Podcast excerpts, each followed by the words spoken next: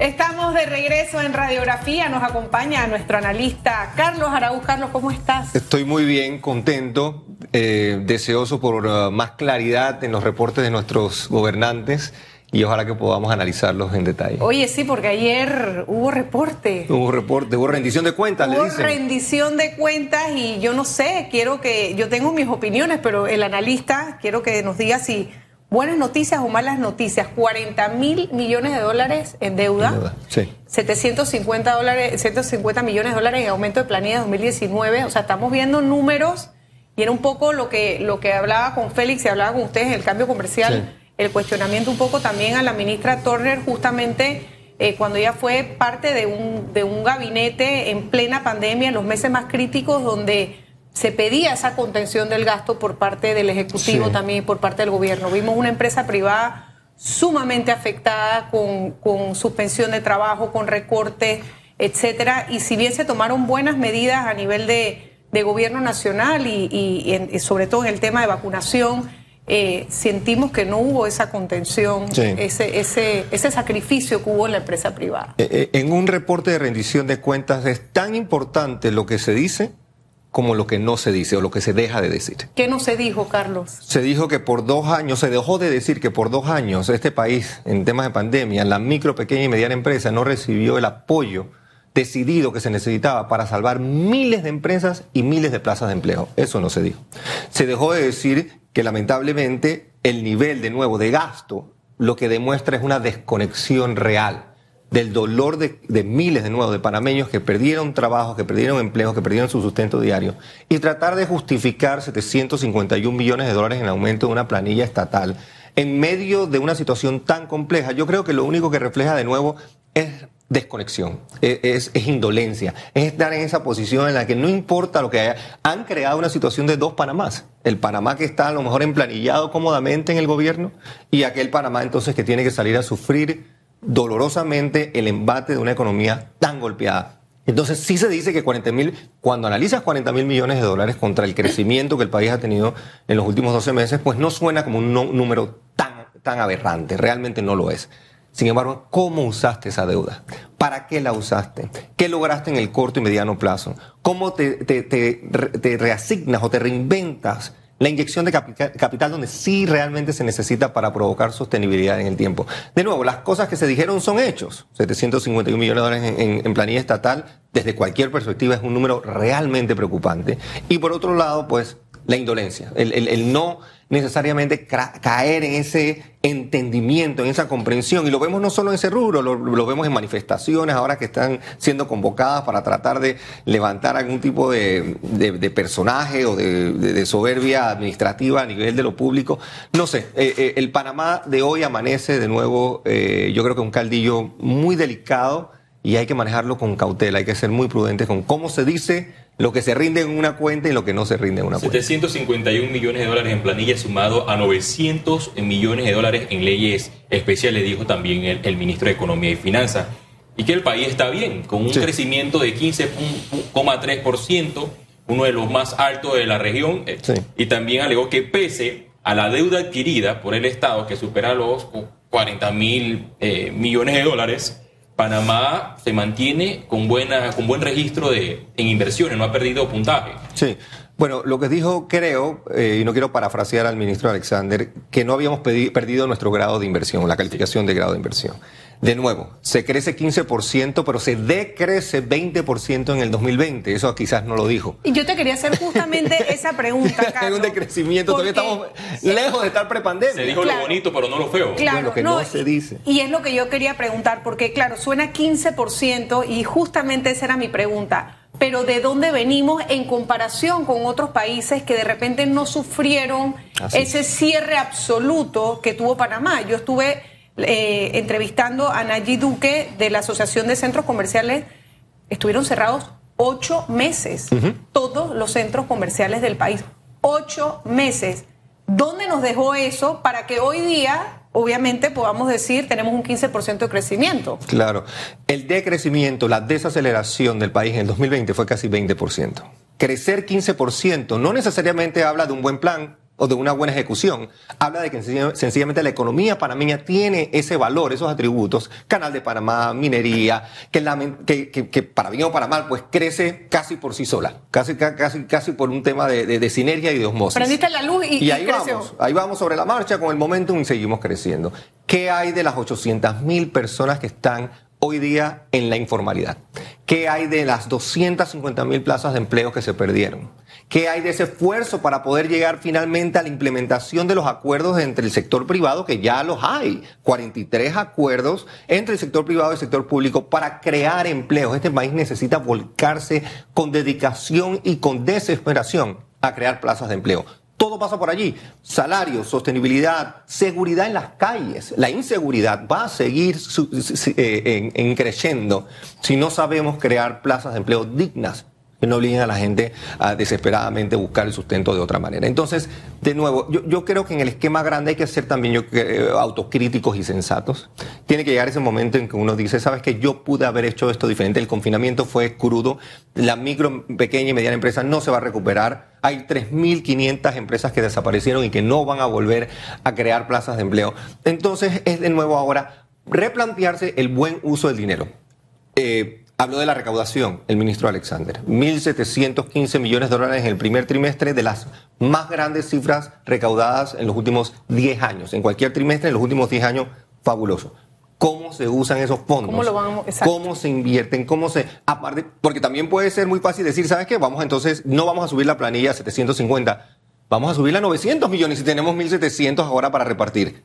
Entonces se convierte esto entonces el Estado como una gran agencia, laboral, agencia de empleo. Y eso es lo que no puede pasar, tiene que haber planificación. Hay un nuevo instituto de planificación que es regentado desde el Ministerio de Economía y Finanzas. Escuchemos a la persona que está encargada de esa oficina plantear, hacer planteamientos al, sector privado, al público y a todos, a la sociedad civil organizada, para ver cómo podemos capear el temporal para que los próximos dos años no sean como los previos dos años. Ahora bien, Carlos, hay una, una, sola pregunta sobre esa deuda, porque bien recuerdo cuando, cuando empezaron estos primeros préstamos, recuerdo perfectamente el ministro Alexander Salir anunciar que habíamos logrado eh, un préstamo de 2.500 millones de dólares en el mercado internacional. Eso se celebró eh, abruptamente por, por lo que podía pasar y por, por esa flexibilidad y todavía ese músculo que tenía Panamá para pedir dinero en los mercados internacionales. Y de esa manera vinieron otros y se hizo también un consenso con el BIT de 300 millones de dólares justamente para esa pequeña y mediana empresa a través de la Caja de Ahorros, a través del Banco Nacional de Panamá. ¿Qué pasó en el camino, Carlos? Porque lo que se oía como un plan eh, de capitalización de efectivo para inyectar a la empresa privada y a la pequeña y mediana empresa, no se ha visto el resultado. Ahí es donde hablas un poco del manejo de esos fondos. Y yo creo que había espacio para hacer las cosas diferentes. Ahora, dirán que en la coyuntura, pues nadie sabía lo que iba a pasar, no había mucho temor, había una situación inédita. Había que buscar el dinero a como diera lugar porque Panamá no iba a tener las entradas a través de la recaudación tributaria fiscal. Así que había que buscar la deuda, se y eso buscó, y eso es positivo y eso hay que reconocerlo y la historia dará el lugar al ministro Alexander entonces para congratularlo por eso. Por otro lado, tenía que ir de la mano de una contención genuina, sincera del gasto y cómo se iba a gastar, que estuviese enfocado en lo sanitario y que no solo lo sanitario nos absorbiera, teníamos que encontrar la manera de nuevo de entender el impacto y la secuela de lo que estamos viviendo, por ejemplo, hoy día, donde hay una informalidad que nos ahoga y donde hay un desempleo pues que no, no, baja del 11%. Y no solo es que no baje del 11%, es que no hay la voluntad, las ganas o la organización para crear nuevas plazas de empleo lo más prontamente posible. Así que el uso de los fondos de nuevo para solventar el momento, bien, pero para ir más allá, para lo que venía, pues no necesariamente cumplió con el rol. Carlos, yo ayer estuve en, esta presentación ante la, Comisión de Economía y Finanzas de la Asamblea Nacional y el ministro Alexander, entre mis apuntes, eh, se me quedó esto. Por ejemplo, él mencionó que la recaudación de ingresos del gobierno en el año 2021 superó los 591 millones, un 8,7% de lo programado en ese año. En ese mismo año la recaudación fue de 937 millones, 14,6 superior al 2020. También eh, señaló que pidieron prestado en dos años, 2020, 2021, 11 mil millones de dólares, y abro entre comillas lo que dijo. Pero eso no se hizo, eso, pero eso se hizo ante una estrategia anticíclica, en un momento en que la economía no estaba bien. Entonces hicimos esa estrategia para poder endeudarnos más, para poder inyectar más recursos al país. Fue la sustentación en base a la deuda que superó los, eh, los 11 mil millones de dólares en dos años, 2020 y 2021. No, la, inyección es indudable, está allí. el cuestionamiento yo creo que, de nuevo, eh, con crítica constructiva. El, el, acceso a fondos y su inyección, de nuevo, debe perseguir algún tipo de estabilidad social, de, de progreso social. Si esos fondos lamentablemente se utilizaron de nuevo para el beneficio y la estabilidad de un segmento de la población, usualmente los que estaban en planilla, que no vivieron, reitero, no fue, no fue una asignación solidaria de fondos para el beneficio del país como tal. Yo no lo veo desde esa perspectiva. Yo creo que pudo haberse manejado de otra forma muy necesario, por ejemplo, eh, eh, repagar obligaciones que estaban atrasadas, contratistas del segmento construcción, reactivar las macro obras de infraestructura que eran necesarias para que el despertar se diera, la canalización de fondos para asegurarse que lleguen a las personas que más lo necesitan, no con el ánimo de nuevo de solo caer en la dádiva, en el regalo, en el subsidio, porque eso también nos aniquila, como país nos aniquila, pero si puedes sembrar semillas de deseo, digno y solidario para que las personas sigan adelante, trabajando dignamente, con emprendimientos bien estructurados, con fondos que sean honestamente administrados. Entonces, ¿por qué no contemplar esa avenida? Yo entiendo de nuevo al ministro Alexander, eh, y es un hombre brillante, eh, que no, el que no se ha sentado a conversar, yo he tenido la oportunidad de conversar con el ministro Alexander, es un hombre brillante, pero también muy, muy macro y muy técnico. Y en ese tecnicismo a veces se nos olvida que hay componentes humanos. Hay personas allá afuera que están realmente pasándola mal y es por eso es que me molesta tanto el tema de la desconexión o el distanciamiento de la realidad. Pareciera que no tienen el dedo en el pulso. Y no solo el sector privado o el sector público, estamos hablando yo creo que de la gran masa del tejido social, de entender cómo el panameño habla y sufre producto de esta terrible pandemia que ha dejado secuelas de toda índole. Entonces es cuestión de volcarnos a la acción concreta para que la gente crezca por sí sola dignamente. Carlos, mencionaste, por ejemplo, el subsidio y él dejó algo claro. Que hemos bajado, por ejemplo, el, aporte al subsidio por dólar, que en el año 2021 por cada dólar pagábamos 36 centavos en subsidio. Y en el actual año pagamos por cada dólar 20 centavos. 20 centavos. Todavía eh, creo que todavía es alto.